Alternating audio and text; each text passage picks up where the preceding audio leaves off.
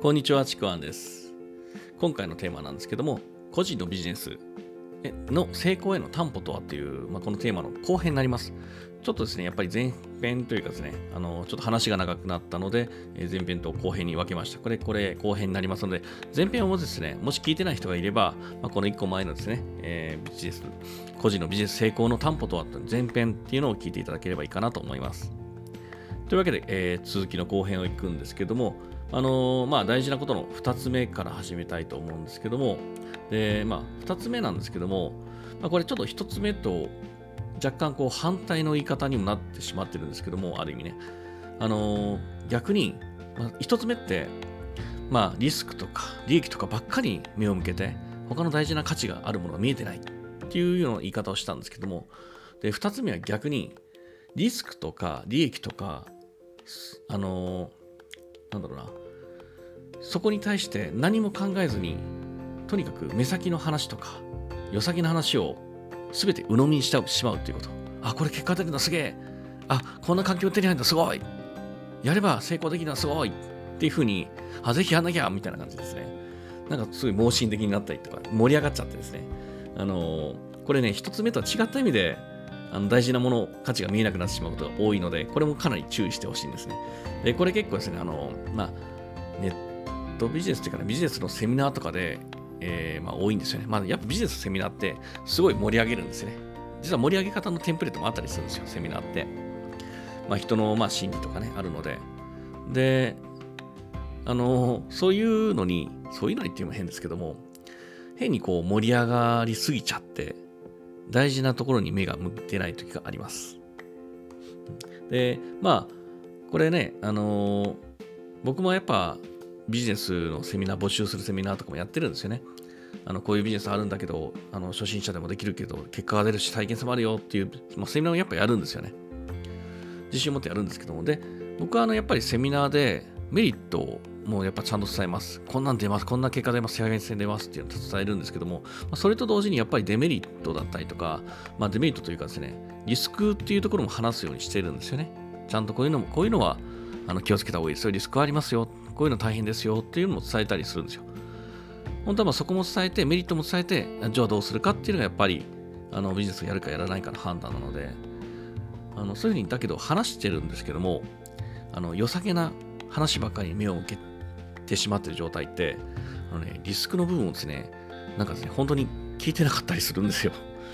うん、話してるんですけど、不思議なことに。あ、まあ、けどね、聞いてはいるいて、結構うなずいてくれてるんですけど、ああ、そうなんだ、みたいなうなずいてくれてるんですけども、なんとなくその場では聞いてるけど、なんかね、いつの間にか、どっかにすっ飛んでしまってるような感じがします。結構あります。で、こんな風になると、まあ、どうなるかっていうと、本当にこう、やっぱリスクも考えるのも大事なんですよ。だけど、その大事なリスクの部分とか、デメリットの部分がすっ飛んじゃってるので、本当に良い部分しか頭になないから、例えばそれで参入して、盛り上がって参入して、結果が出ないな、うまくいかないなっていう時に少しでも出出ないと、あのね、もうクレーマー病というか、そっちになっちゃうんですよね。かかっちゃうんですよ。なんでって言った通りやってるのに、再現性あるって言ったじゃないか。結果が出ないよ。おかしいんじゃないあれ、なんか、ノウハウが悪いんじゃないかな教え方が悪いんじゃないの？なんかツールが悪いんじゃないのとかね。まあ、いろいろと、あの、何かし、何かに、まあ、クレームを、クレームというかですね、結果が出ないことに対してクレームをつけたくなるんですよね。まあ、これクレーマー病って言います。まあ、そういう感じになっちゃうんですけど、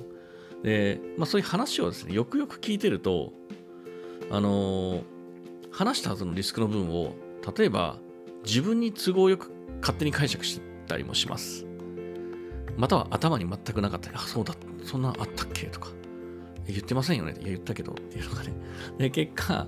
やっちゃいけない行動ばかりをやってることがほとんどだったりします。もうそれは結果出ないですよね、とかね。で、もうこういうふうにだけどね、なっちゃうと、いくら言っても無駄で、